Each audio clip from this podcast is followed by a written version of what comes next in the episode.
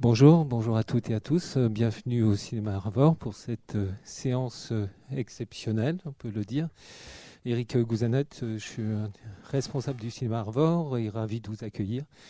Ça fait toujours du plaisir de voir du monde par ces temps qui courent dans les salles de cinéma.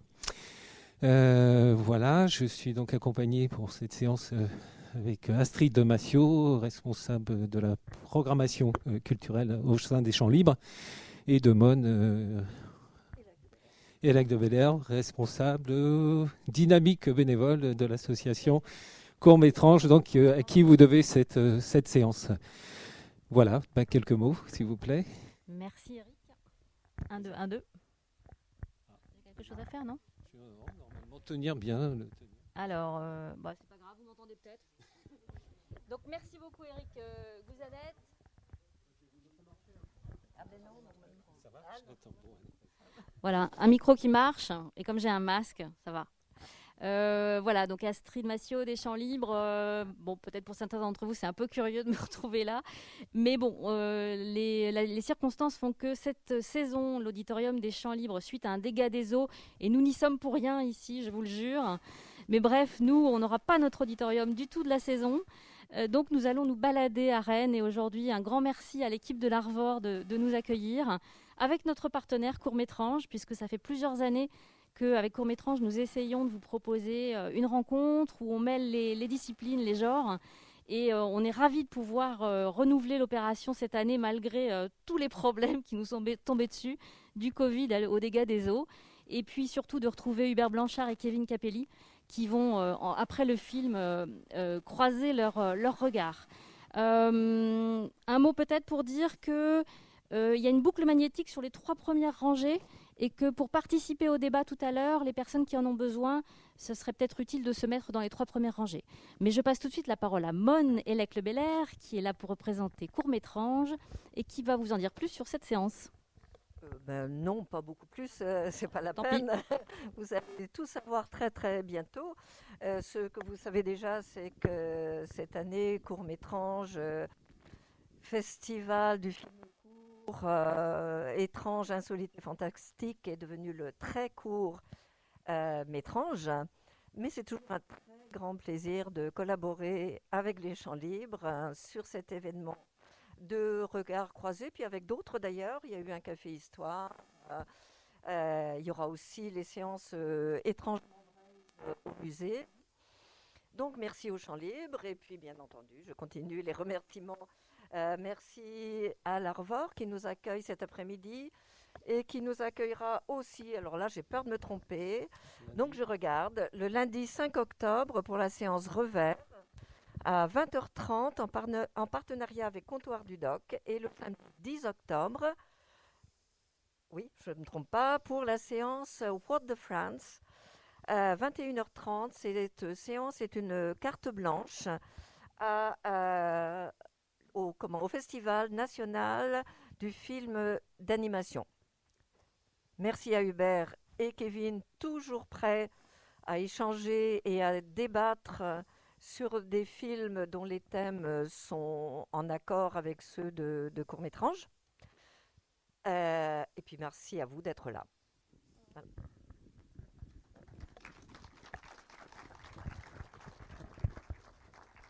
Donc, à l'issue de la séance, il y aura un échange avec euh, Kevin et Hubert. Et à cette, euh, à cette issue, je vous inviterai à sortir euh, par cette porte euh, ici et non pas par le hall d'entrée. Voilà, en raison des conditions sanitaires. Merci et puis au plaisir de vous voir euh, à nouveau dans nos salles.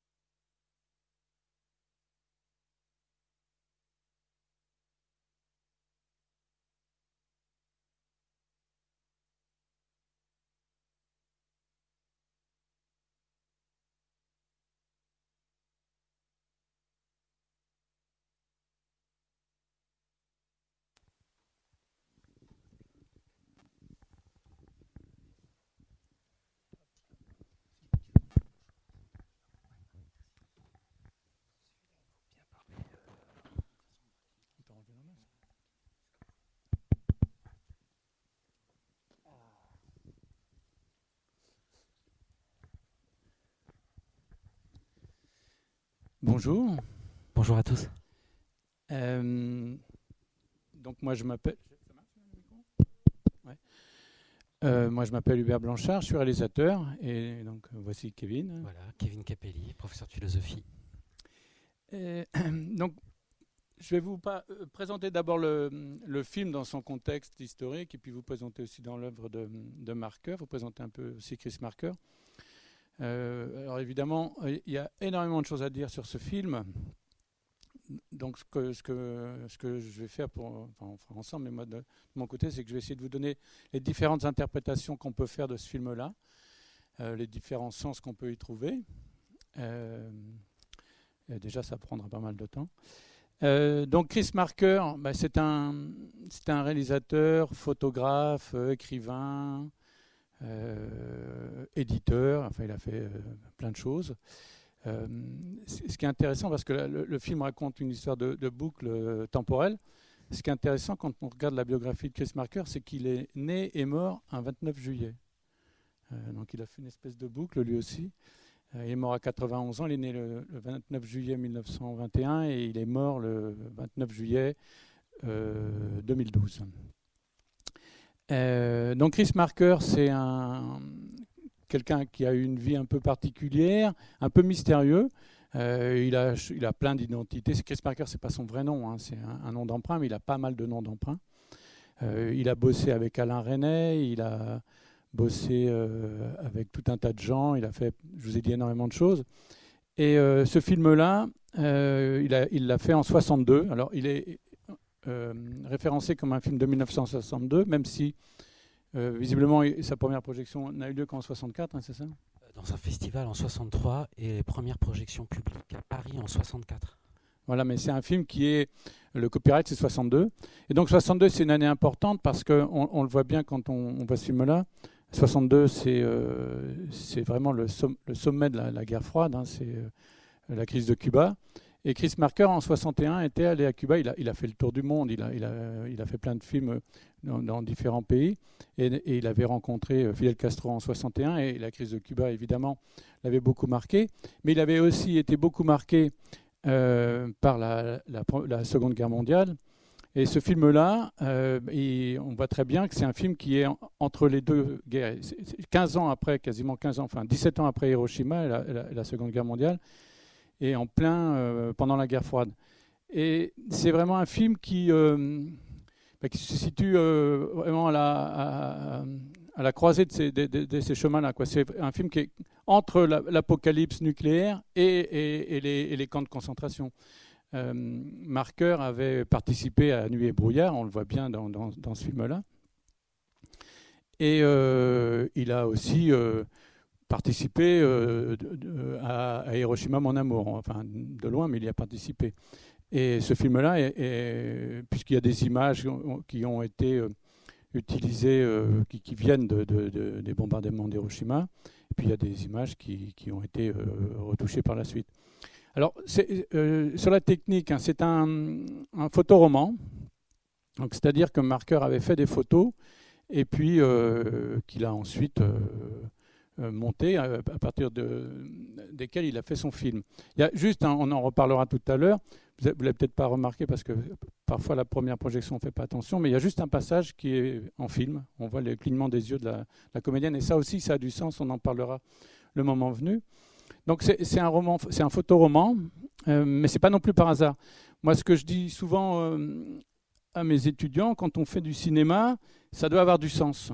Euh, on ne fait pas un film comme on fait un tableau, comme on fait un opéra, comme on fait une chanson. Si, si on fait la, caméra ou l'appareil photo, mais en l'occurrence là on peut parler de caméra, puisque à partir du moment où on fait des photos et qu'elles deviennent un film, euh, c'est quasiment une caméra. Quoi. Donc c'est un, médium, et si on utilise ce médium-là, ça doit avoir un sens. Et hum, il faut faire en sorte que le médium euh, aille dans le sens de l'histoire. Et là, c'est tout à fait intéressant parce que il nous parle de la mémoire et du voyage dans le temps. Bon, on en reparlera aussi du voyage dans le temps, hein, d'Einstein et tout ça, euh, si on a le temps. Et hum, la mémoire, en fait, elle fonctionne beaucoup par des images, des images arrêtées. La mémoire, elle fonctionne rarement à, 24 images secondes, euh, ou plus maintenant, mais enfin à 24 images secondes. La mémoire, c'est des images arrêtées. Et, je trouve que c'est très intéressant dans ce film-là, justement, de, montrer la mémoire sous forme d'images arrêtées. Vous voyez bien que ne sont pas des choses très précises. alors, elles se, elle se clarifient à mesure que le film avance et à mesure qu'il, va chercher et fouiller dans son passé, mais c'est vraiment des, clichés. d'ailleurs, euh, pour revenir au côté photographe de marqueur, euh, alors il y a une citation qu'il fait dans les Si j'avais quatre dromadaires, qui est un autre film qu'il a, réalisé à partir de photos, où il dit, euh, je verrai la citation exacte tout à l'heure sur mon ordinateur, quand ce sera les mêmes, mais il dit le, le, photographe c'est comme un chasseur, mais un chasseur qui, ne tue pas, qui ne fait pas de victimes. il, il, voit comment, une cible, et clac, il la photographie, et au lieu de faire un mort, eh bien, il fait un éternel. Et euh, donc, vous voyez, ce sont des, des, des, des moments d'éternité comme ça qu'il va chercher, qu'il met, et, et c'est un peu comme ça que fonctionne la mémoire. Et je trouve que c'était très intéressant de faire un film sur la mémoire en le présentant sous cette forme de, de photoroman. Donc voilà pour la présentation, si tu veux. Euh, oui, peut-être ajouter sur. Euh, je ne sais pas si on m'entend peut-être ajouter sur euh, le procédé qui consiste effectivement à faire un film à partir euh, d'images fixes. C'est effectivement, ça tient à euh, l'ouverture, à la mémoire que vit le personnage, mais au fait que justement des signes de la mémoire, il y en a déjà dans le temps présent. On le voit à, plusieurs, reprises dans le, court métrage, sous la forme de la trace, de la, ruine du vestige, de la statue, de l'animal empaillé. Euh, ce sont des signes euh, d'une. Ces éléments, ces vestiges ou cette trace font signe vers une dimension, moi-même ce que, ce que je pourrais appeler euh, un, royaume, mais je vais, préciser ça après, ou un jardin qui est celui de la mémoire. Mémoire dans laquelle le passé tout ce qu'il y a de plus beau dans le passé, le monde, les choses les plus simples, l'amour, tout ça est sauvegardé pour l'éternité. Et précisément, euh, le procédé qui consiste à filmer à partir d'images fixes, c'est-à-dire à partir d'images qui paraissent d'ailleurs comme des archives qu'on est en train de compulser euh, en regardant le film, euh, ça permet aussi de donner un aperçu de ce que ça peut vouloir dire, cette sauvegarde de ce qui a disparu ou de ce qui est révolu euh, Pour continuer la présentation, euh, il convient aussi de faire le lien avec le thème de la rencontre, qui est euh, espérer un monde d'après. C'est d'abord le thème qu'on nous a proposé, qui a fait qu'ensuite on a pensé, c'est surtout toi qui as pensé, hein, bah oui, c'était une très bonne idée, à revoir la Je crois que je peux parler pour nous deux, on avait un regard assez on va dire, critique sur euh, cette idée de monde d'après, qui avait été un, ça avait été une expression euh, extrêmement mobilisée et répétée, euh, surtout pendant la phase du confinement, comme si la phase du confinement et la crise sanitaire de la Covid-19 avaient constitué une sorte de rupture qui aurait marqué un avant et un après, rupture en vertu de laquelle il n'y avait pas de retour à la normale possible, comme on disait. Là, euh, je pense qu'on peut considérer ça comme une, illusion, une illusion euh, alors peut-être progressiste, historiciste, celle suivant laquelle euh, on doit nécessairement sortir le meilleur. Et à partir d'ailleurs de nos propres forces ou de nos propres décisions, de notre propre volonté. Et ce qui est intéressant avec la jetée de Chris Marker, c'est qu'on nous montre que c'est ça, le temps de la catastrophe, le temps de la crise. Euh, le temps de la le temps euh, de la crise du temps. La catastrophe, c'est qu'il n'y a plus d'ouverture vers l'avenir. Et qu'est-ce qui sauve, euh, nous montre le film, qu'est-ce qui sauve quand le temps s'est arrêté, quand on est dans une crise du temps et quand il n'y a plus d'ouverture vers l'avenir Ce qui sauve, c'est pas de se dire qu'on va forger un avenir radieux avec la force de nos petits bras. Ce qui sauve, c'est de faire non pas un pas en avant, mais un pas de côté ou un pas en arrière pour se tourner vers la mémoire. Euh, parce que euh, c'est la, c'est la mémoire, mais alors qui ne doit pas être comprise comme une faculté subjective. C'est-à-dire que euh, on, en discutait encore tout à l'heure, moi, je ne crois pas du tout que tout ce qui se passe se passe dans la tête du personnage principal. Ce n'est pas subjectif. Il ne s'agit pas de souvenirs ou de fantasmes. le personnage principal, il a vraiment un accès tout à fait authentique à une dimension qui transcende l'histoire, l'histoire factuelle, qui en même temps est une dimension secrète, en retrait de cette histoire, et qu'on peut appeler la mémoire. Euh, et c'est en se tournant vers cette dimension secrète et oubliée, précisément dans une époque euh, techniciste, euh, progressiste, c'est en se tournant vers cette dimension secrète du temps qu'est la mémoire qu'un salut peut être trouvé. J'aimerais signaler que chez Chris Marker, on retrouve à plusieurs reprises dans son œuvre cette distinction entre deux facettes de notre existence ou deux facettes du temps. Euh, peut-être que certains d'entre vous, euh, vous avez vu euh, Sans Soleil, un film qu'il a fait une vingtaine d'années plus tard. Et dans, Sans Soleil, il y a une distinction qui est faite explicitement, celle entre l'histoire et la mémoire. c'est lors d'un passage où peut-être que vous vous en souvenez, Chris Marker s'attarde sur les suites tragiques des guerres de libération menées par Amilcar Cabral en Guinée-Bissau et au Cap-Vert. Et il met ça en regard avec euh, les rituels japonais euh, euh, dans lesquels on, s'attache à prendre en garde ou à, conserver la mémoire de ce qui a disparu. Et il en profite pour une distinction entre l'histoire et la mémoire. Et il dit l'allié de l'histoire, c'est l'horreur, quelque chose qu'on retrouve dans ce film. Et en revanche, ce qu'il y a de plus beau et ce qui mérite d'être sauvé de l'histoire, ça reste indemne dans la mémoire. Mémoire qui est, je le répète, cette sorte de, royaume ou de dimension dans laquelle euh, le monde qui a disparu, qui est terminé, est tout de même sauvegardé pour l'éternité. Il y a un autre film dont tu as déjà parlé, de 1966, qui est aussi un film euh, à partir de photographies, dans lequel on a une distinction explicite entre le château et le jardin. Ce sont les deux chapitres du film. Le château, ça renvoie au rapport de pouvoir, au rapport de force, à la domination et à la violence qui s'exercent dans l'histoire humaine.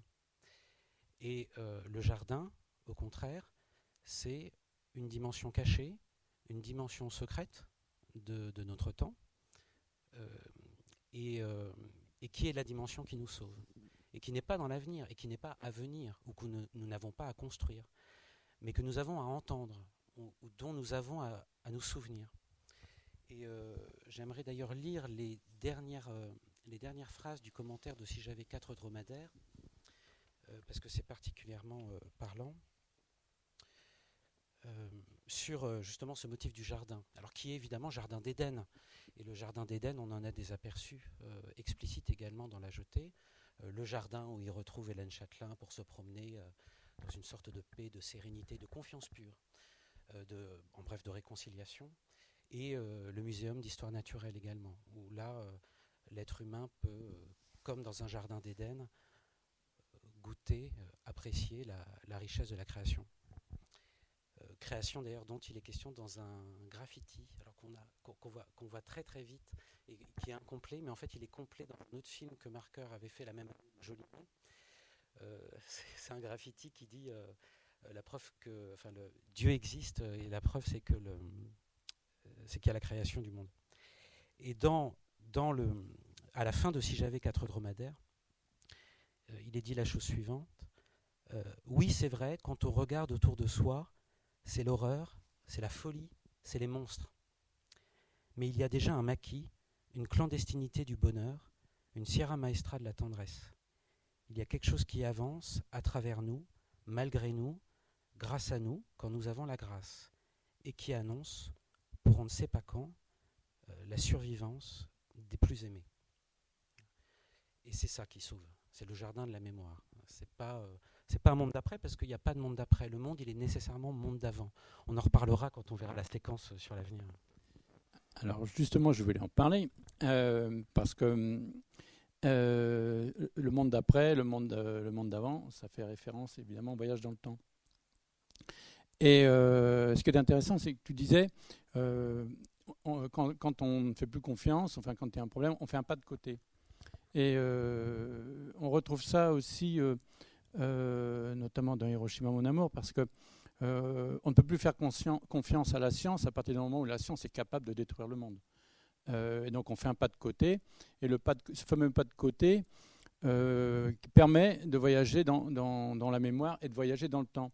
Et, pour ça, il faut, comprendre que euh, bah, le cinéma, euh, comme la littérature, hein, euh, se nourrit des, des, inventions et des découvertes. Or, le XXe siècle s'est beaucoup nourri d'Einstein et, et, de la quatrième dimension. Et il faut s'imaginer que donc ça, ça rentre dans la théorie d'un univers bloc. C'est-à-dire que euh, on, ne réfléchit plus, on ne raisonne plus en trois dimensions, mais en quatrième dimension. Aujourd'hui, on peut concevoir aisément que pendant que nous, on est là, ici, à Rennes, il y a des gens qui vivent euh, au Japon, euh, aux États-Unis, un peu partout dans le monde. Et on peut, on pouvait jusqu'à il y a encore peu de temps, voyager assez facilement d'un endroit de la planète à l'autre, et ça, ça posait plus de problème. On savait qu'il y avait un, un, ici et un ailleurs. Et bien de la même façon qu'il y a un ici et un ailleurs, quand on a cette, euh, dans cette conception de l'univers bloc, le passé et, le, futur existent déjà. Euh, Einstein disait d'ailleurs, euh, alors je vais ressortir sa phrase, c'est les gens comme nous qui croient à la physique savent que la distinction entre passé, présent et futur n'est qu'une illusion. Le passé et le futur sont déjà écrits. et on peut, enfin on peut, et là c'est ce que fait le héros du film, euh, à travers la mémoire, à travers une image du passé, voyager dans le temps. Comme on peut se déplacer d'ici, euh, je vous dis, à un autre continent, on peut aussi, dans cet univers bloc, à partir du moment où le temps est la quatrième dimension, c'est-à-dire ah, on, fonctionnait avec un repère orthonormé, puis ensuite on a fonctionné avec la 3D, enfin en 3D, puis maintenant la, quatrième dimension, donc c'est le temps. Mais le, temps est une, est une ligne exactement comme, euh, comme la, profondeur, la hauteur et, la largeur. Et donc on peut se déplacer dans le temps. Et euh, dans le film, on voit bien que le personnage utilise un souvenir du passé, une photo, une image, comme je vous disais tout à l'heure, pour voyager dans, le, temps. Alors évidemment, ça ne se fait pas de la même façon. On n'a pas encore trouvé le moyen de voyager. On n'a pas encore trouvé les avions qui nous permettraient d'aller d'hier à, demain euh, euh, sans repasser forcément par aujourd'hui. Mais on voit bien que euh, euh, Proust, pour, Proust, la façon de voyager dans le, temps, c'était enfin, l'odeur et, l'odorat et, le goût qui lui permettaient de voyager dans le temps. Même pour Chris Marker, euh, c'est une image qui lui permet de voyager dans le temps. Et donc, ce voyage dans le temps a donné comment, naissance à, pas mal d'histoires, Wells bien sûr, mais aussi pour le cinéma. Et le film de Marker, donc j'en avais pas encore parlé, mais ça va être le moment, euh, s'inspire beaucoup d'un film d'Alfred Hitchcock qui s'appelle Vertigo. Alors je ne sais pas si tout le monde l'a vu, mais euh, Chris Marker dit que Vertigo c'est le film Matrice. Euh, d'ailleurs, tout à l'heure, parlait de Sans Soleil. Dans Sans Soleil, on le voit, il, retourne à San Francisco sur les, sur les pas de Scotty, le héros de, il refait le chemin de Scotty, le, héros de Vertigo, et il dit qu'il a vu 19 fois Vertigo, et pour lui, c'est le film absolu. Quoi. Et dans Vertigo, euh, alors s'il y a des gens qui ne l'ont pas vu, euh, moi j'essaierai de pas trop spoiler, mais euh, c'est l'histoire d'un personnage qui veut, qui veut faire revivre une femme, exactement comme ici, une femme qu'il a perdue. Alors il va essayer par tout un tas d'artifices de la faire revivre. Et, et, le personnage de la femme dans le film de Marker est fortement inspiré du personnage de Madeleine. D'ailleurs, le, personnage dans le, dans le film de, d'Hitchcock, Vertigo, s'appelle Madeleine. Alors évidemment, ce sont des Français, Boilonard Sejac, qui ont écrit le roman, mais s'ils l'ont appelé Madeleine, c'était aussi une référence à Proust, hein, à la Madeleine. En tout cas, c'est comme ça que Chris Marker l'interprète. C'est comme ça que Chris Marker l'interprète. Euh, et, donc, euh, le personnage de la femme, euh, avec son... parce que la spirale est très présente hein, dès qu'on parle du temps, la, spirale du temps, enfin c'est l'enfermement, vous voyez, le serpent qui se mord la queue. Et cette spirale, on la retrouve dans le générique de Vertigo, on la retrouve dans la coupe de Sequoia, hein, celle qu'il va voir là, mais qu'on voit aussi dans Vertigo, et dans le chignon de la, fille. Et, ça, on le retrouve dans le film. Donc, cette idée de, voyage dans le temps via la photo, c'est une conception euh, qu'on peut avoir à partir du moment où on raisonne dans cet univers bloc et dans cette euh, quatrième dimension. Et le film de. Je parlerai après tout à l'heure des interprétations qu'on peut en faire, du film d'Hitchcock, de celui-ci, et Et le film comment, de, de, Marker, la, la, jetée, a directement inspiré un, troisième film. c'est 12 Monkeys de, de Terry Gilliam qui s'appelle, enfin en français, L'armée des douze singes. Alors là, parce que là, dans le film de, de Marker, c'est pas précisé, hein, que c'est pas marqué à la fin du film, inspiré du film d'Hitchcock. Alors en revanche, euh, le film de, Terry Gilliam, au générique de fin, c'est marqué inspiré du film de Chris Marker, La Jetée. Et euh, il reprend l'histoire de, ce personnage qui voyage dans le passé et, dans le futur.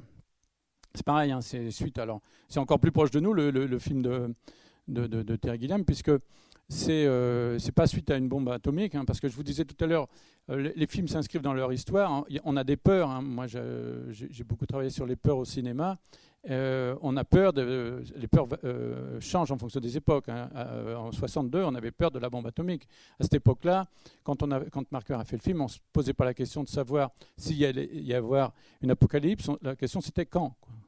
Avant, il y a eu des peurs qui étaient liées euh, enfin, au, bloc communiste, peur liée à tout, enfin, tout le monde. Maintenant, le film de, de Terry Gilliam euh, parle de ça, et pourtant il a déjà 20 ans, c'est la peur des, virus. Hein, c'est une guerre bactériologique. Et donc, dans, l'armée des douze singes, le personnage, donc il reprend l'idée de, de, la jeter, mais son personnage euh, ne va pas se contenter d'aller dans le passé, mais il va aussi euh, témoigner. Et c'est ce que voulait Terry Gilliam. Il voulait rajouter un Cassandre dans, son film, ce personnage qui va venir, qui va, prédire le malheur, mais qu'on ne croira jamais et qu'on n'écoute pas. Donc euh, voilà, c'est pour finir. C'est une introduction un peu longue. Heureusement, Kevin a, coupé, mais entre les deux. Mais je, je vous avais dit, je voulais placer le film dans l'histoire, dans la grande histoire avec un grand H, et dans l'histoire du cinéma avec un grand C. Voilà. Je tiens à ajouter un truc sur la, la comparaison, euh, la jetée euh, de Chris Marker et l'armée des douze singes. Euh, je, dois t'avouer en fait que je considérais que l'interprétation einsteinienne du voyage dans le temps, elle, elle marche très bien pour l'armée des douze singes, puisqu'effectivement, le personnage principal joué par Bruce Willis revient dans le passé tel qu'effectivement le passé s'est déroulé. Alors qu'ici, dans la jetée, il n'est pas absolument certain que ce soit le passé exactement tel qu'il s'est déroulé euh, qu'il va rejoindre, puisque euh, euh, comment dire, on a, on a quand même l'impression de se retrouver dans une dimension où tout est comment dire ça, où tout est apaisé, on est dans la sérénité, on est dans l'harmonie. cette femme, à la fois, il l'a déjà connue, mais il l'a jamais connue. Mm-hmm. On ne sait pas si cette femme, on peut considérer qu'elle ait jamais existé factuellement. oui. ce que je veux dire? C'est un rêve. Hein. Et donc, je ne sais pas s'il s'agit d'un voyage dans le temps en ce qui concerne la jetée, ou plutôt qu'une. Euh, je me demande s'il ne s'agit pas euh, d'une sortie du temps.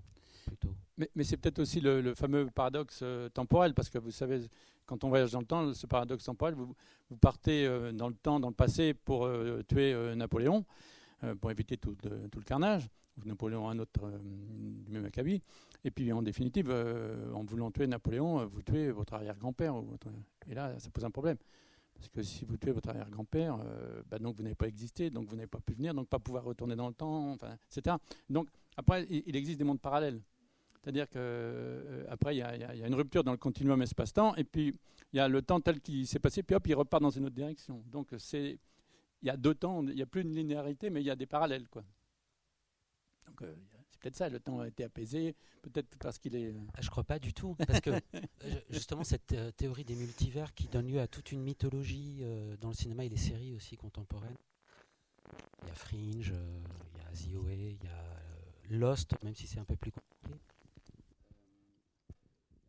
Mythologie à l'avènement numérique et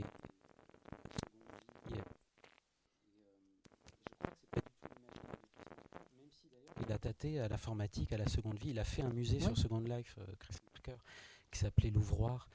Euh, mais je, je, crois que ça. Je crois, je crois que c'est pas.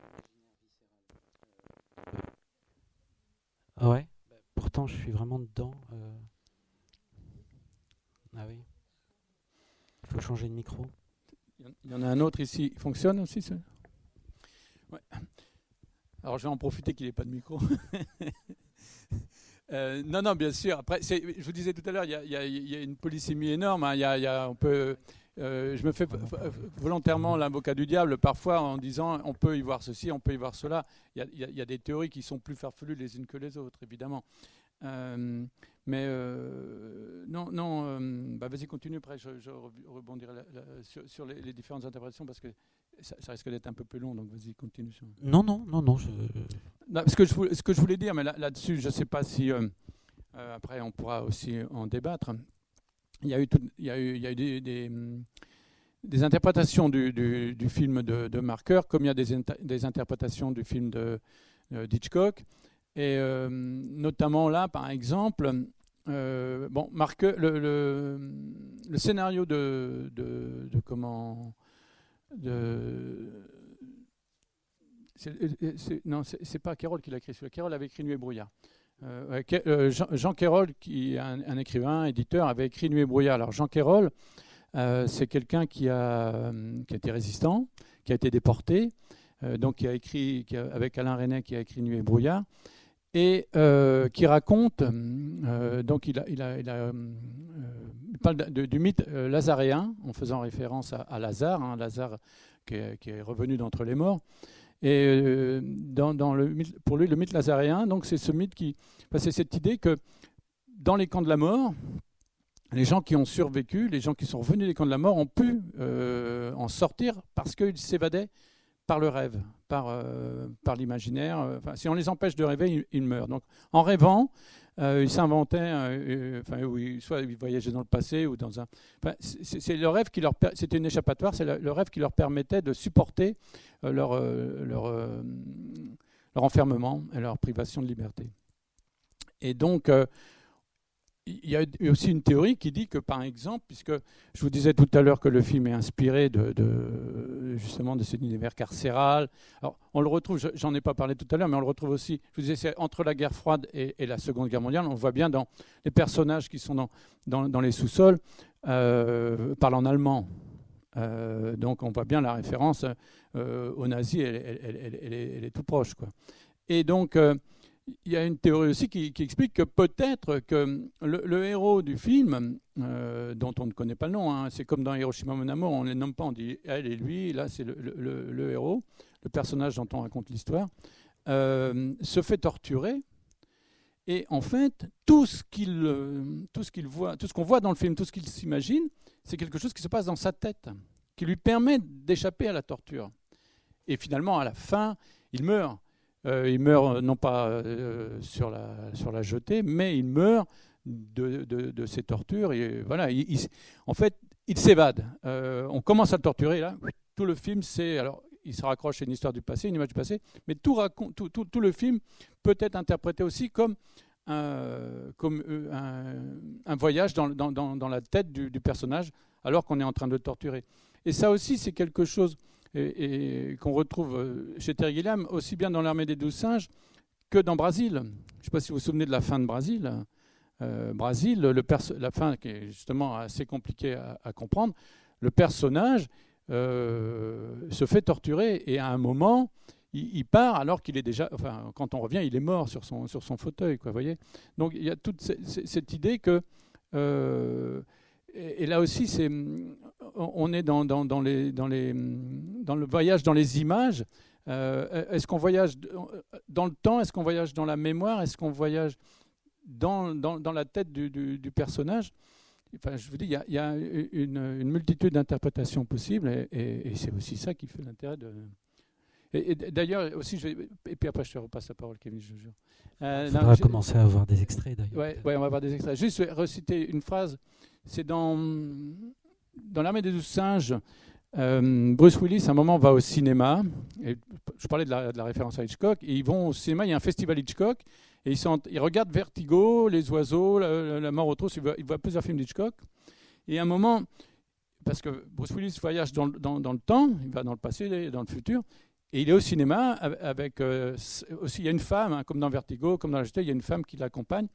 Et il dit le film est toujours le même, mais il ne change pas. Il ne change pas, mais à chaque vision, il est différent parce qu'on est différent. et, moi, moi, j'ai vu le, la jetée, je, pense que je l'ai vu aussi 19 fois au moins. Et je ne sais pas pour ceux d'entre vous qui l'ont vu pour la première fois, moi je vous invite vraiment à le revoir et le revoir et le re-revoir parce qu'à chaque fois on le découvre et je trouve qu'à chaque fois il est différent.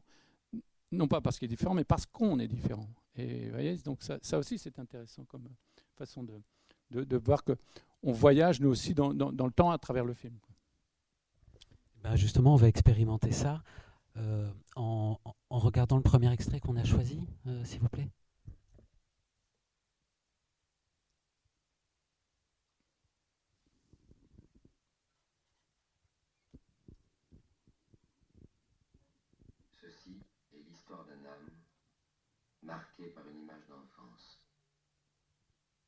La scène qui le troubla dans sa violence, et dont il ne devait comprendre que beaucoup plus tard la signification, eut lieu sur la grande jetée d'Orly, quelques années avant le début de la Troisième Guerre mondiale.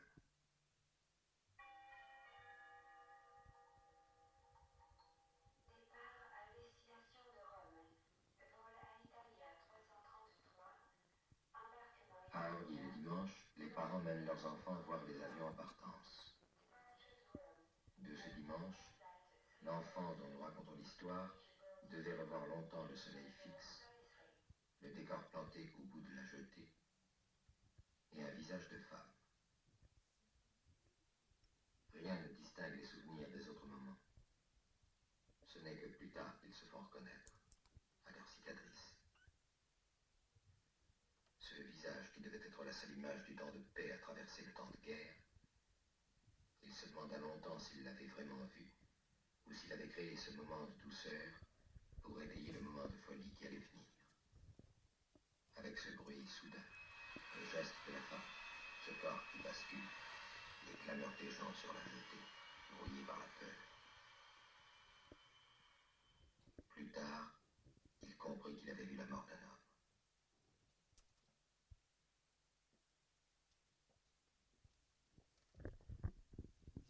Oui. Euh, il y a plusieurs choses que je souhaitais commenter euh, à propos de ce premier passage. D'abord, euh, la bande son. Enfin, juste avant, on a un chant liturgique orthodoxe qui revient à trois reprises dans le film, au début, au milieu, enfin au milieu, sur les images de dévastation de Paris et à la fin. il se trouve que c'est un chant de célébration de la résurrection de Christ. Euh, et c'est pas pour rien, euh, notamment parce qu'effectivement, Chris Marker est marqué par le thème du romanesque lazarien euh, dont tu parlais. Effectivement, Jean Carroll, c'était un ami de Chris Marker et Jean Carroll avait préfacé un roman écrit par Chris Marker en 1949. et ça place d'emblée le film sous le sceau de la survivance, de la résurrection. survivance qui est, euh, je pense, le régime de fonctionnement des images et euh, en particulier des signes du passé qui sont euh, égrenés dans la réalité catastrophique du personnage principal, comme les statues. en particulier, il y a une petite statue de Cupidon, il y a des têtes d'apôtres, pour montrer encore qu'il y a les traces encore chaudes du passé qui a disparu. Il est toujours vivant là. Je voulais aussi commenter le motif de la jetée d'Orly. Euh, il me semble que c'est un motif ambivalent, dans la mesure où, d'un côté, il fait déjà signe euh, vers la catastrophe, puisqu'il s'agit d'une infrastructure euh, de mobilité ultramoderne.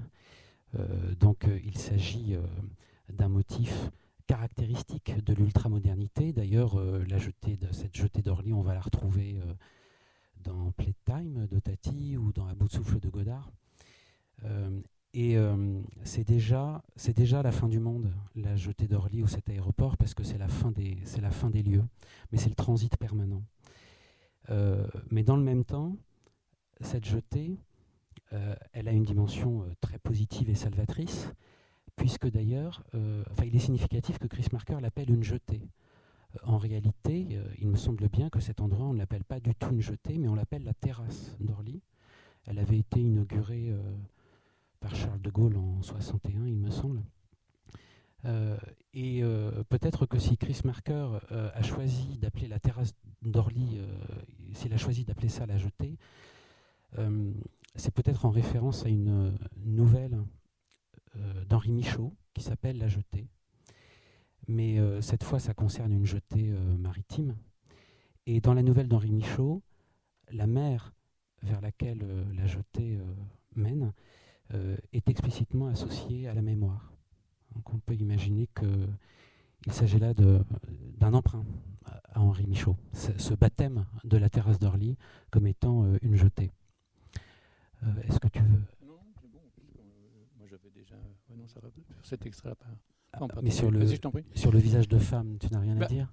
oui, le visage de femme, bah, j'en ai déjà parlé tout à l'heure, effectivement. Alors, j'y reviendrai quand on verra le passage où elle cligne des yeux, parce que mais sur le visage de femme, ça fait, euh, à, mes yeux, euh, bah, parce qu'il il fallait une image, de, une image forte euh, pour qu'il puisse. D'ailleurs, c'est pour ça qu'il a été choisi parmi les prisonniers du camp. il fallait une image forte pour qu'il puisse se, raccrocher au passé pour s'en servir ensuite pour voyager. donc, Qu'est-ce qu'on peut trouver plus fort que, que, que l'image d'un amour, la recherche de l'amour? Enfin, ça, c'est évidemment euh, quelque chose de récurrent.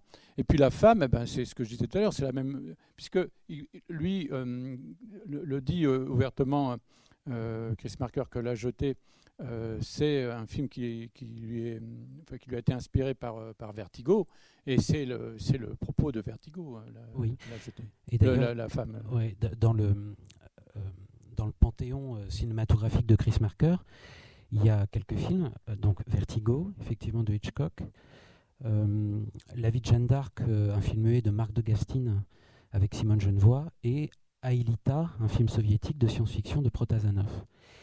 Et euh, ce qu'il y a de commun entre ces films-là, c'est que précisément tout se joue autour de l'obsession d'un visage, visage, de femme. Et Chris Marker s'en est confié dans son œuvre qui est un CD-ROM in memory de 1997. Il allé jusqu'à dire qu'il voyait dans le visage, visage de la femme l'essence même euh, du cinéma, à vrai dire. Euh, je vous lis ce passage qui est assez. Alors, il commente euh, sa fascination, la fascination qu'il entretenait quand il était enfant pour le visage de Simone Genevoix, qui jouait Jeanne d'Arc dans le film de Marc de Gastine. Et il dit la chose suivante à, propos de ce visage. Alors, il faut aussi penser au visage de Jeanne d'Arc dans le film de Dreyer, euh, que Chris Marker admirait euh, beaucoup également. Euh, c'est cette image qui a pris un enfant de 7 ans, comment un visage emplissant l'écran était d'un coup la chose la plus précieuse au monde, quelque chose qui revenait sans cesse, qui se mêlait à tous les instants de la vie, dont se dire le nom et se décrire les traits devenait la plus nécessaire et la plus délicieuse occupation. En un mot, ce que c'était que l'amour.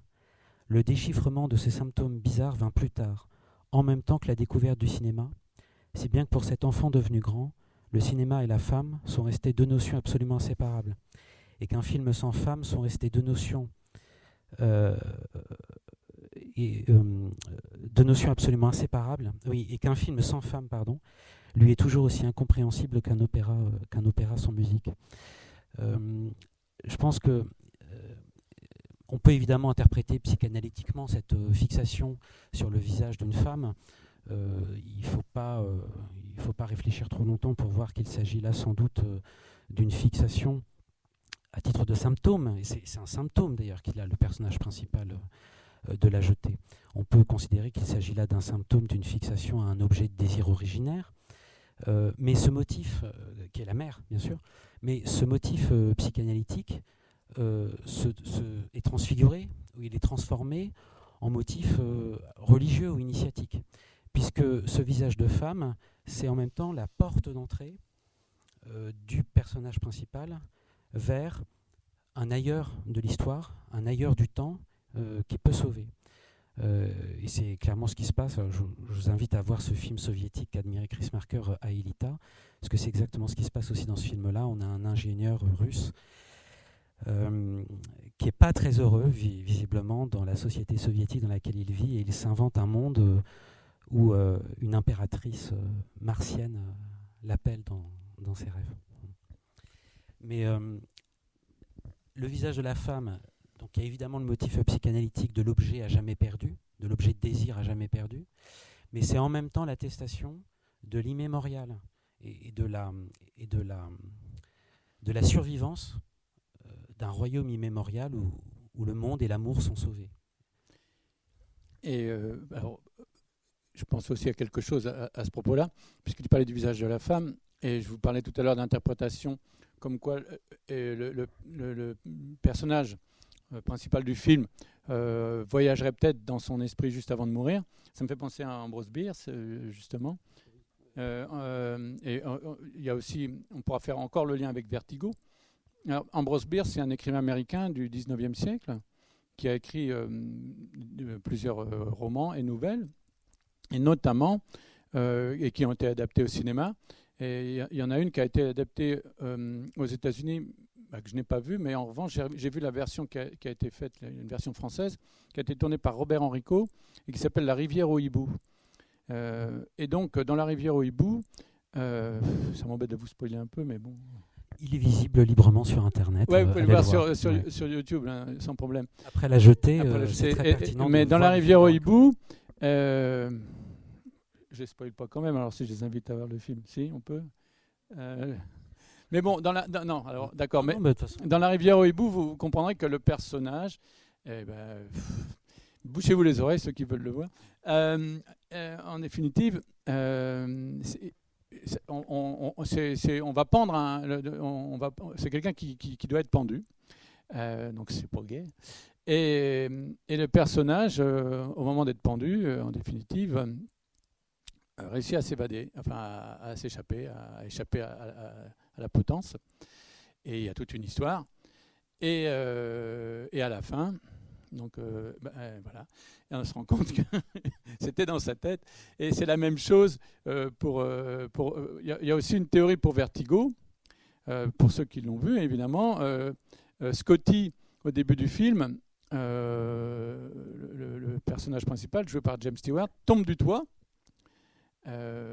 et se raccroche à la gouttière et euh, vraiment, je sais pas, au dixième étage d'un immeuble, accroché à la gouttière qui est en train de se décrocher.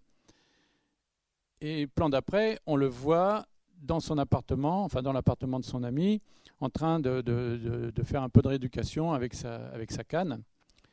Et moi, je me suis posé la question euh, souvent, mais je ne m'étais pas rendu compte que beaucoup se la posaient. Il y avait même tout un tas de, de théories là-dessus. Je me suis dit, mais comment se fait-il qu'un gars qui est, suspendu au, dixième étage à une gouttière qui, ne tient plus que par un crochet euh, s'en sorte aussi bien? Euh, il y, avait un Deus ex machina euh, que je comprenais pas bien. Quoi.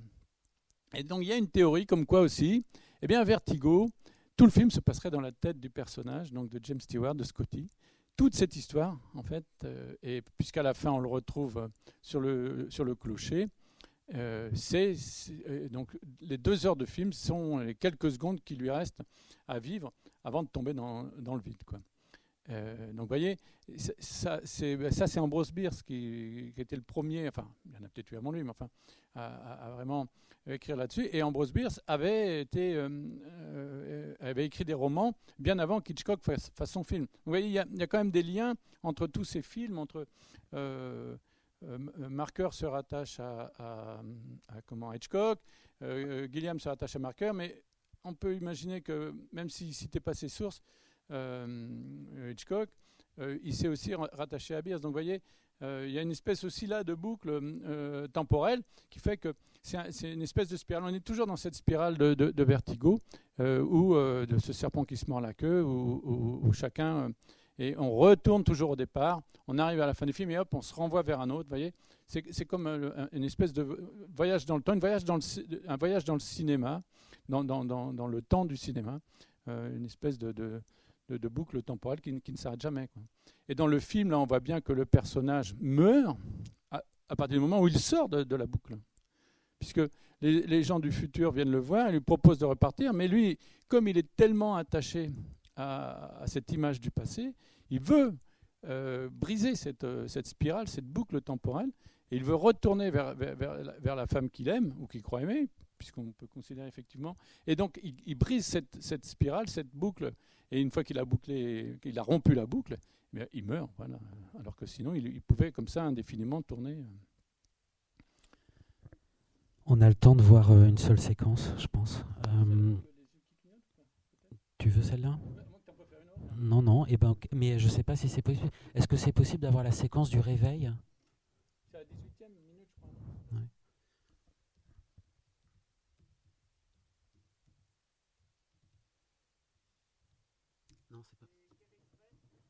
La séquence du réveil euh, où euh, il y a une succession d'images fixes sur son visage et puis. Euh, ah, le, le numéro, c'est ça? Ouais, bien sûr.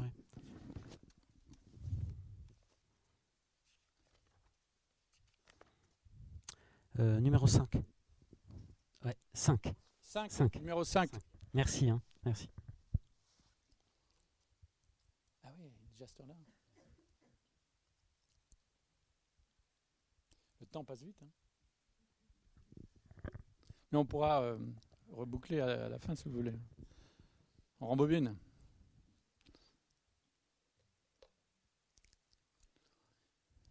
Be kind, rewind.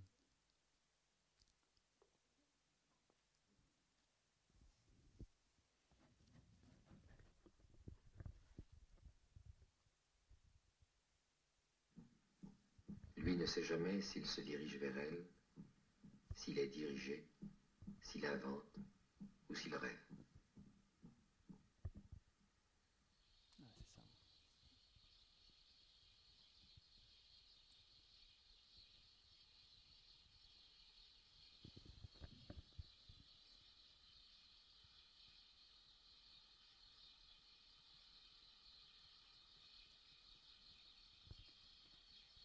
c'est une hémorragie là.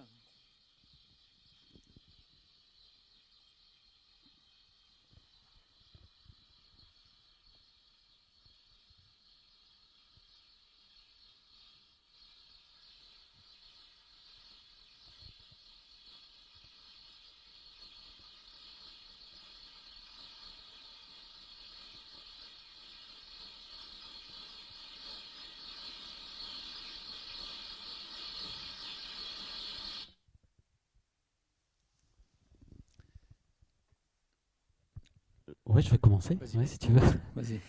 Euh, c'est évidemment euh, une séquence euh, essentielle de ce film, dans la mesure où il révèle l'essence même de l'image, de l'image qu'on croyait être fixe et qui en réalité est animée de l'intérieur et dont le comment dire qui, qui est doué d'un dynamisme interne. Euh, il y, a un professeur de cinéma euh, à Paris 3 qui a beaucoup travaillé sur la jetée de Chris Marker et qui proposait de dire que les images fixes qu'on voyait dans le film ne sont pas à proprement parler des photogrammes, mais des cinématogrammes. C'est-à-dire des. Je, pense que c'est euh, très intéressant et pertinent comme distinction, puisque cela signifie que l'image fixe est, pour ainsi dire, le fossile, un fossile vivant un, vestige, un vestige encore vivant euh, d'un souvenir, mais qui est euh, conservé à l'état de temps pur dans l'éternité. Euh, et il semble que c'est ce qui est montré dans ce passage, que, que le cinéma est dépositaire de ce secret, que ce qu'il y a de, comme je le disais, de plus beau, et là en l'occurrence le regard amoureux, est sauvegardé pour l'éternité, mais pas sauvegardé à titre euh, d'archive inerte, d'archive morte, mais est sauvegardé à l'état de temps pur, puisque là, euh, il semble qu'on soit euh, vraiment au bout du voyage du personnage principal dans, le, dans le, ce que j'appelle le jardin de la mémoire ou le royaume de la mémoire. Et là, le, et là, le temps s'anime, le temps se déroule. Il y, a, de nouveau un nouage, un nouage du temps et de l'être. Et c'est bien depuis, c'est pas du tout depuis le présent catastrophique que le temps peut de nouveau se dérouler, mais c'est depuis le royaume de la mémoire que le temps peut euh, se, remettre en œuvre. Et on est obligé de, penser à Marcel Proust pour ce passage, puisqu'il a lui-même une conception de la mémoire comme la sauvegarde, non pas, euh, je ne sais pas moi, de, d'âme euh, éthérée ou, d'idées abstraites, ou etc.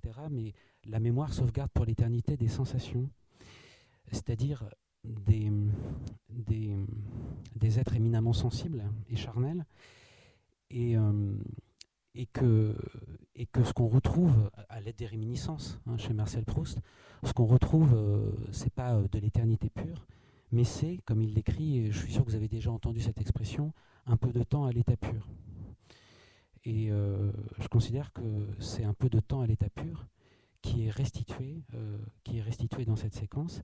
Et ce temps à l'état pur, c'est pas du tout le temps de l'histoire factuelle qui de toute façon est une histoire catastrophique, mais c'est euh, un temps, un temps pur euh, sauvegardé dans le royaume de la mémoire.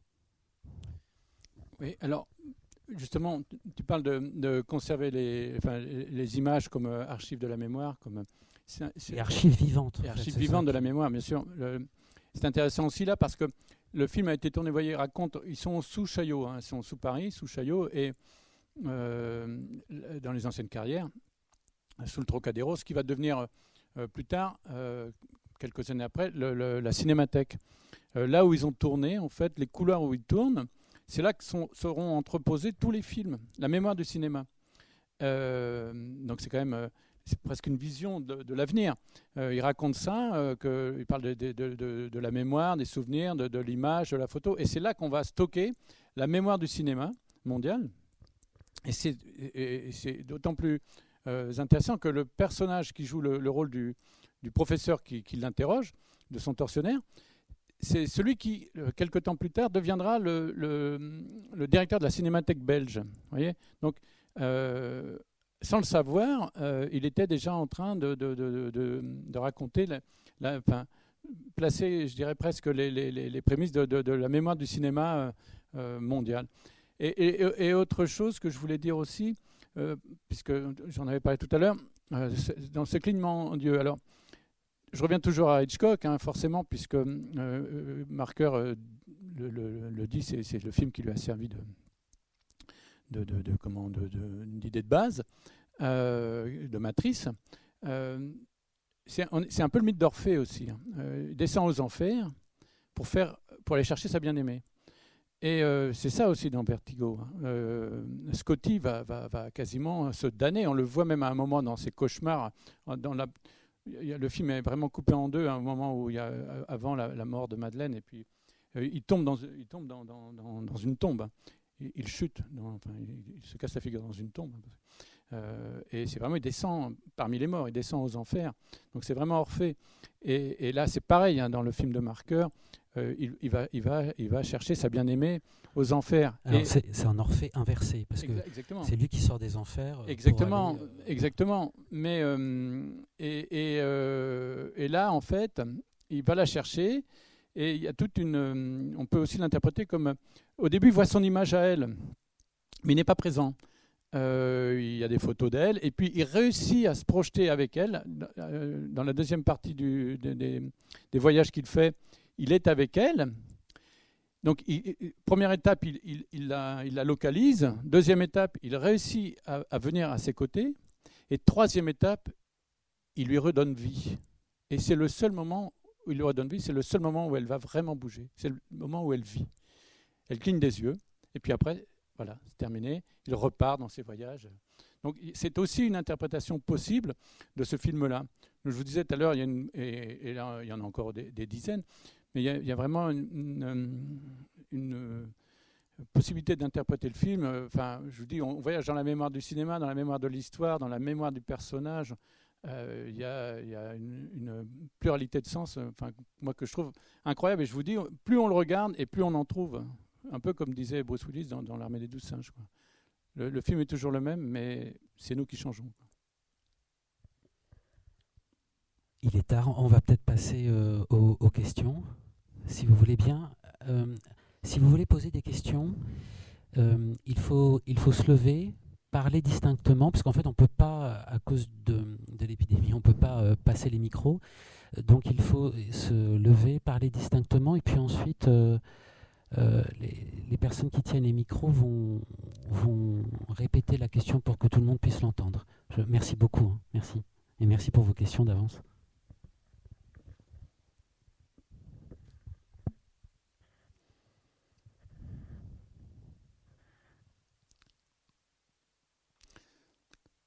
peut dire qu'on a déjà répondu à toutes les questions, hein, pratiquement, non? Bah non, hein, il y a encore des tas de choses à dire.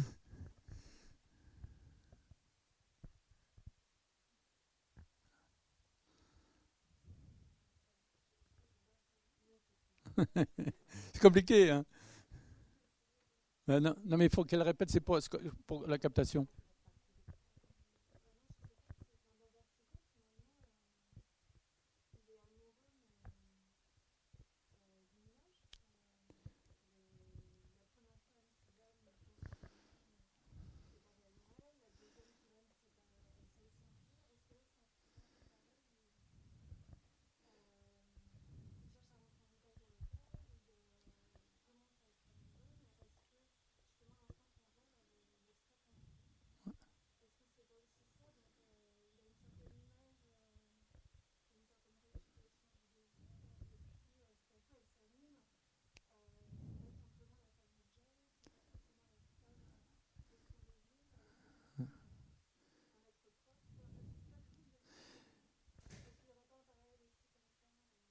Bien, sûr. Il faut répéter la question Non, alors, en, fait, la question c'était euh, dans Vertigo, effectivement, Scotty, le personnage principal, euh, on se rend compte qu'il n'est pas amoureux vraiment de la personne, il est amoureux d'une image, de, l'image qu'il s'est faite de, la personne. Et euh, est-ce que là, c'est pas pareil? Bah, bah, si, C'est sacrément intéressant ce que vous dites. Vous voyez, ça vaut le coup de poser des questions parce que franchement, moi je trouve ça. Bien sûr que c'est ça. C'est-à-dire que dans, Vertigo, euh, il retrouve la femme, la vraie. Pourtant, c'est la même, mais c'est pas elle qu'il aime. Celle qu'il aimait, c'était, le rôle qu'elle jouait, c'était une autre personne, effectivement, qui était une femme qu'il avait euh, magnifiée, euh, presque une femme objet, vous avez raison. Et là, la femme qu'il aime, comme on disait, c'est, une photographie, c'est, une image qu'il a comme ça dans un coin de sa tête, de sa mémoire. Et quand il la retrouve, on peut considérer que il lui redonne vie, et puis soudainement, mais c'est pas cette personne-là qu'il aime. Il est, amoureux d'un souvenir, il est amoureux d'un de, concept, d'une idée, et, finalement pas d'une personne en particulier. Je trouve, je trouve, l'idée sacrément intéressante. Euh, oui, mais alors en fait. Euh, il faut, laisser parler le philosophe là. Euh, bah, non, le, ce, que, ce, que, je trouve intéressant par rapport à, moi, je ne crois pas du tout qu'elle soit femme réifiée, même quand on la voit en image fixe. Il y a un moment d'ailleurs qui est intéressant, euh, qui moi forcément euh, m'a interpellé parce que le thème de la spectralité m'intéresse. Il y a un moment où elle l'appelle son spectre. Euh, ce qui fait que, alors que normalement la spectralité est plutôt du côté de l'objet fantasmé, le fantôme c'est le fantasme, et là c'est lui en réalité qui est le spectre. Ce qui, ce, qui, montre bien que, selon moi, hein, ce qui montre, moi, ce qui montre bien, selon moi, que euh, euh, cette femme, ce jardin euh, dans lequel il marche avec elle, le musée dans lequel il se promène avec elle, sont pas des projections objectivantes ou fantasmatiques, mais que c'est lui qui est introduit, qui est initié, on lui permet de visiter ce, jardin de, de, paix, de sérénité. et là où je te suis, c'est que effectivement, on a une attestation de ce qu'il ne s'agit pas d'un objet fantasmé avec la séquence du réveil et du battement des paupières. Euh, et que d'ailleurs la, réalité de, l'être, de la vie ou du temps se trouve de son côté et du côté du royaume où elle se trouve beaucoup plus que du côté du personnage principal. Alors ce qui est très intéressant d'ailleurs, c'est que euh, de bouche à oreille, je sais que euh, Iris Bray, hein, c'est elle qui travaille sur le female gaze, hein, je ne me trompe pas. Iris Bray euh, s'est intéressée à, Chris Marker et justement a considéré qu'on trouvait dans l'œuvre de Chris Marker précisément une représentation de la femme qui n'était pas, n'était pas de l'ordre de l'objectivation fantasmatique masculine. Et en particulier, elle, elle considère comme un bon exemple le plan de la femme au marché. Euh, alors c'est dans son soleil, je ne sais plus si c'est en Guinée-Bissau ou au Cap-Vert, euh, mais euh, Chris Marker guette le regard d'une femme dans un marché africain et la femme ne, le regarde pas et ne le regarde pas sciemment. elle joue avec, le, avec Chris Marker qui est en train de la filmer et puis l'instant d'une seconde, elle le regarde. Et donc il y, a un rapprochement à faire avec cette séquence-là. Je pense qu'en tout cas, dans l'imaginaire ou dans l'œuvre de Chris Marker, il y a un lien entre cette séquence très importante de Sans Soleil et cette séquence-là, l'idée que, l'idée que la, manière dont le visage de la femme l'a lui-même travaillé, et depuis son enfance, comme le, montre la citation que j'ai donnée, ça dépasse, ça dépasse la constitution de la femme en objet de fantasme. Ça, va au-delà. Après, je ne saurais pas encore exactement formuler de quoi il en retourne, parce que ce n'est pas évident. mais la, femme est moins un objet constitué dans un fantasme qu'un que, la possibilité d'une la possibilité d'une ouverture. Oui, mais euh, en fait, je ne sais pas, moi, j'interprétais pas la question tout à fait comme ça. Euh, sans parler de femme euh, objet, moi, je pense que c'est effectivement, il y, a la personne et, l'image, la représentation qu'on s'en fait. Et ce sont deux choses différentes. on peut effectivement, j'imagine que tout le monde a dû, au moins une fois dans sa vie, tomber amoureux d'un héros ou d'une héroïne de, de film qu'il a vu sur un écran. Bah, on en parlait tout à l'heure pour Marqueur, pour Jeanne d'Arc, etc. Puis en définitive, euh, le jour où vous le rencontrez ou vous la rencontrez, vous dites euh, bah, non, c'est pas pas ce personnage que j'aime. Moi, j'aime euh, celui que j'aime, c'est James Bond, hein, c'est pas Sean Connery. Enfin, j'en sais rien. voilà, mais, c'est plutôt dans cet esprit-là. C'est aussi l'image, le, et, comme on est dans l'imaginaire, on est dans les rêves, et qu'il est dans ses, dans ses photos, dans ses souvenirs, finalement, cette personne euh, à laquelle il n'a peut-être même pas fait attention la première fois qu'il l'a vu sur la jetée, si toutefois il l'a vu. Voilà, moi je trouve cette idée-là intéressante. Hein, en, tout cas, enfin, c'était peut-être dans ce sens-là aussi que vous vouliez euh, en parler. Je sais.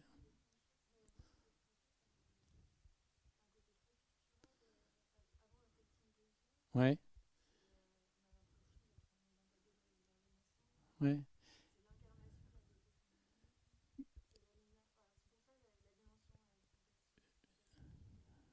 Bien sûr. Et puis, ce qui est intéressant, c'est qu'il y a un montage très, très cut là. Autant parfois des plans peuvent être très longs sur des images, euh, des, gros plans, par exemple, il y a des gros plans des visages qui sont très longs sur, euh, sur lui quand il est dans le hamac, euh, quand il est torturé, sur ses tortionnaires, etc. Il y a des gros plans quand même assez longs. Même sur la fille quand il la rencontre la première fois. Et là, quand elle est dans son lit, c'est très cut, hein, c'est montré très, très, très court. On a presque l'impression déjà du mouvement dans le montage. Et après, on a vraiment là, il y a un vrai mouvement dans le clignement des yeux, comme si euh, euh, elle, va, elle, va, elle va revenir à la vie. Et ça se fait comme ça progressivement, d'abord par le montage et puis après par, euh, par le clignement des yeux. Donc, non, c'est, moi je pense que c'est une théorie qui, enfin, moi, qui me plaît bien en tous les cas. Il y a une question à gauche. Ouais, mais, les, les, les, les bah, bah, oui, oui, puis je répéterai de toute façon. Ouais, ouais, ouais. Voilà, ouais, ouais.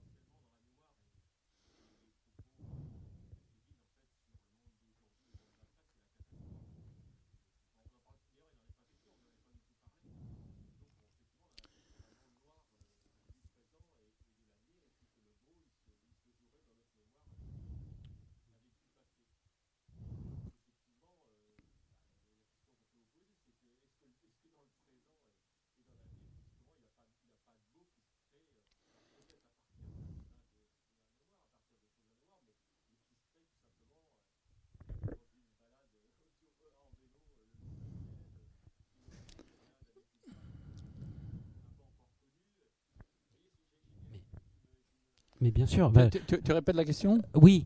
Euh, la question était la suivante. Est-ce qu'on est dans un, est-ce qu'on est dans une, euh, surtout après avoir vu ce film, est-ce qu'on est dans une conception noire euh, du présent et de l'avenir où rien de beau ne pourrait plus se rejouer Et est-ce que le beau se trouve uniquement dans notre mémoire? Alors, c'est évidemment la question. Et j'ai pas dit notre mémoire en fait. Et je crois pas du tout qu'il s'agisse dans, ce, dans le film d'une mémoire subjective ou même d'une mémoire collective. Euh, Ce n'est pas uniquement dans notre esprit que se trouverait cette mémoire. c'est vraiment ce que Marker lui-même appelle un jardin, c'est-à-dire une dimension secrète du temps et de la réalité, et qui est toujours là. Et c'est ce que, c'est ce que Marker dit bien dans le passage de Si j'avais quatre dromadaires euh, que j'ai cité euh, tout à l'heure. Et euh, ce, que, ce, que, nous montre le cinéma de Marker, la jetée, mais pas seulement la jetée, c'est que si quelque chose de bon, de beau peut survenir, ce sera quelque chose qui surgira du fond de ce qui est précisément oublié au cœur de la catastrophe, à savoir le jardin, ce que Chris Marker appelle le jardin, ou à savoir ce qu'on peut appeler la mémoire, ce qu'il appelle la mémoire ou la zone. Il appelle ça la zone dans son soleil également. Euh, et pour qu'il y ait de nouveau du beau, euh, que ce soit au présent ou que ce soit dans l'avenir, il faut, comme je le disais tout à l'heure, non pas faire un pas en avant, c'est-à-dire euh, croire que le meilleur vient de l'avenir, mais faire un pas de côté ou, même mieux un pas en arrière pour se ressourcer, pour revenir à la source de cette mémoire ou de ce jardin de la mémoire où ce qui a disparu et qui valait la peine d'être sauvé est sauvé. Euh, et donc c'est pas du tout, ça doit pas du tout générer une sorte de pessimisme ou de désespoir, euh, absolument pas. Euh, mais au contraire, ça, ça peut nourrir une confiance totale dans le fait que ce qu'il vaut la peine d'être sauvé est sauvé, et que ce qui est sauvé demeure vivant, peut se ranimer comme le visage de cette femme, peut se ranimer à tout moment euh, dans notre présent. Je ne sais pas si ça répond, mais et, de fait, euh, cette mémoire, ce jardin de la mémoire, il en reste des traces vivantes dans le présent catastrophique. Et c'est ce qu'on voit dans le film avec les statues euh, et et aussi euh, comment dire, dans, les, dans les rêves du, personnage principal. Mais en fait, ouais, quand vous parliez du présent, euh, on fait un parallèle avec la, situation d'aujourd'hui, mais c'est toujours dans les périodes de crise comme ça. C'est-à-dire que là, c'est après la destruction de, la Terre, après une guerre nucléaire. Aujourd'hui, on se pose la question, c'est suite euh, au virus. Donc le présent, après, on, a forcément du mal à, à, le magnifier euh, dans la mesure où euh, bon, c'est toujours une période de crise. Après, euh, et c'est ce que dit Marker aussi, on peut, on peut toujours en tirer en faisant soit le pas de côté, soit pas en arrière, soit, je vous disais tout à l'heure, ce pas de côté, ça peut être aussi le, temps dans lequel on va se déplacer. un, autre, un autre, ça veut dire, je parlais d'univers parallèle, mais ça veut dire un autre, un autre avenir, mais ça ne veut pas dire qu'il sera moins bien ou, euh, il ne sera pas le même. Euh, enfin, il faudra faire en sorte, si, on fait le pas de côté, si on part qu'il ne soit pas le même. Quoi. Le monde n'est pas monde d'après, il est toujours monde d'avant et de toujours, mais peu, effectivement, euh, il est toujours vivant et il peut ressurgir, mais il est toujours vivant en retrait. En, réalité. Et puis il est déjà écrit, hein, je vous disais, Hitchcock, enfin Hitchcock Einstein, pardon, Einstein disait, le, voilà, c'est une illusion. Hein, le, le passé, le futur, tout est déjà écrit, le présent, tout est déjà écrit. Puisque c'est une, c'est une dimension euh, qui, euh, comme, exactement comme euh, la, hauteur, la largeur, la profondeur qui, qui, qui existe. Et, et, qui, Einstein le disait, il l'avait dit au moment du décès d'un, de ses proches, mais il avait dit pour nous les physiciens, de toute façon, ça ne change rien puisque c'est déjà écrit. Si, enfin, c'est pas contexte, c'est bien sûr comme, tout ce que euh, tout a été contesté, hein, mais quand je vous parlais tout, tout à l'heure de, de, cette euh, euh unibloc, c'est, voilà, donc il y a quand même beaucoup de. Alors maintenant, ce qu'on fait dans la physique actuelle, notamment la physique quantique, c'est qu'on la notion de temps, on la met de côté, pour, mais on, on, la, on, la nie pas. personne, pour l'instant, a encore remis en, en cause euh, la relativité euh, d'Einstein, la relativité restreinte, mais pour certaines expériences scientifiques, on dit bon, on va la mettre de côté, euh, mais elle existe toujours. Il y a, notamment, c'est à Marseille, je crois qu'il y avait un, c'est toujours à Marseille qu'il y a des gens qui contestent d'ailleurs, mais c'est à Marseille qu'il y a un, un, chercheur qui a eu un prix récemment, justement, en, disant que cette théorie d'Einstein, il fallait la mettre de côté, il ne la rejetait pas, mais pour euh, avancer dans enfin, moi je ne suis pas physicien, hein, mais dans une certaine branche de la physique, euh, pour pouvoir continuer d'avancer. Sinon, si on gardait cette, cette notion du temps telle que Einstein l'avait imaginé, ça, n'empêchait pas, mais ça, ça rendait la chose beaucoup plus difficile. Voilà, je pas plus loin parce que sinon, s'il y a des physiciens dans la salle, ils vont me taper dessus. Euh, malheureusement, enfin, il est moins 5. On nous mais il y a encore une petite question. Ah ben, on nous avait dit que c'était la fin à moins 10. Alors, mais euh, est-ce qu'on a le droit à la question? Ouais, 5 minutes. D'accord, super.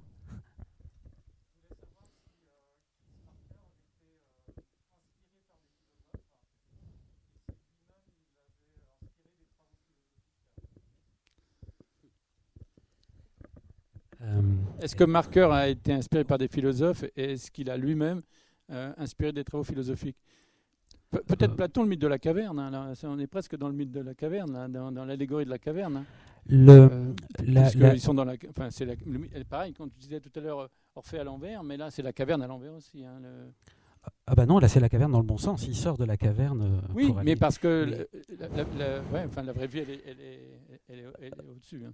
Euh, je ne peux pas répondre sur un philosophe en particulier. En revanche, il est clair que euh, l'univers grec ou la pensée grecque, euh, c'est quelque chose qui, qui hante Chris Marker.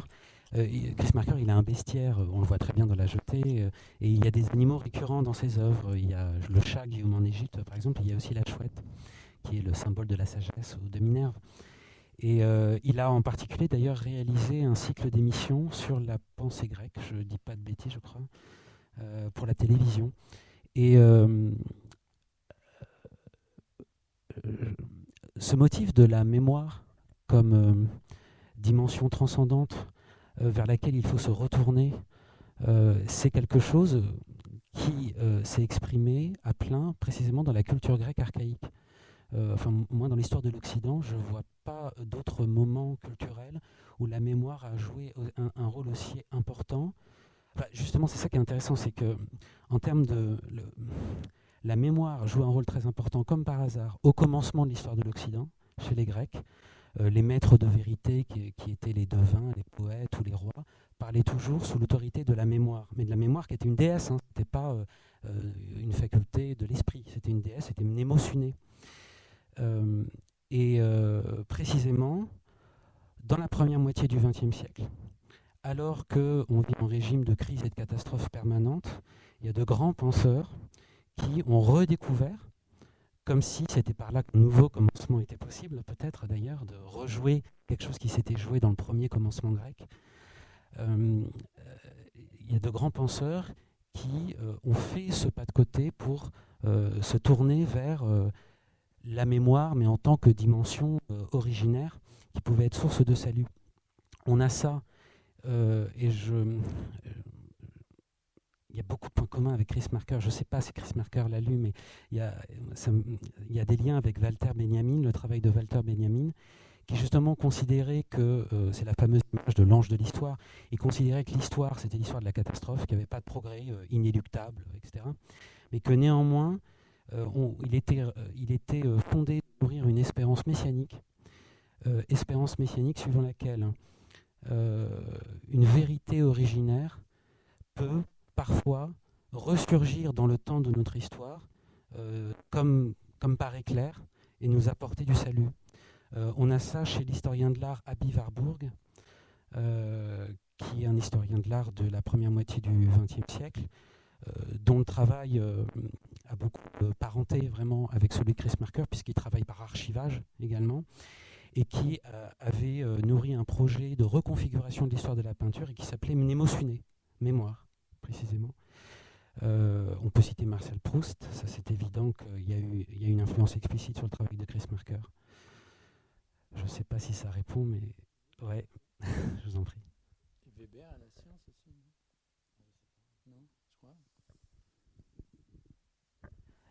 Merci à tous, merci à l'Arvor et merci au Champ Libre. Merci beaucoup d'être venus. merci. Merci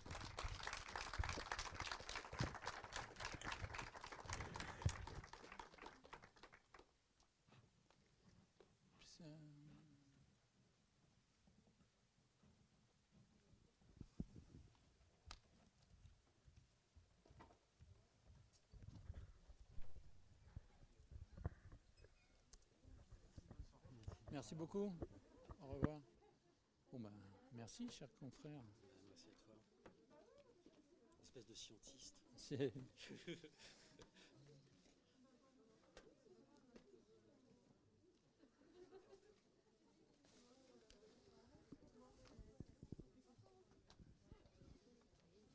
Voilà.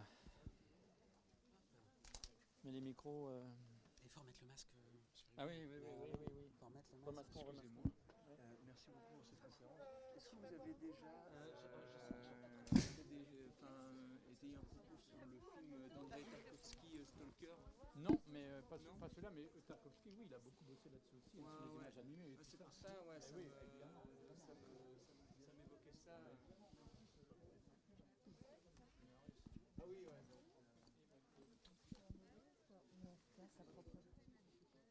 Coucou Didier. Hello. Ah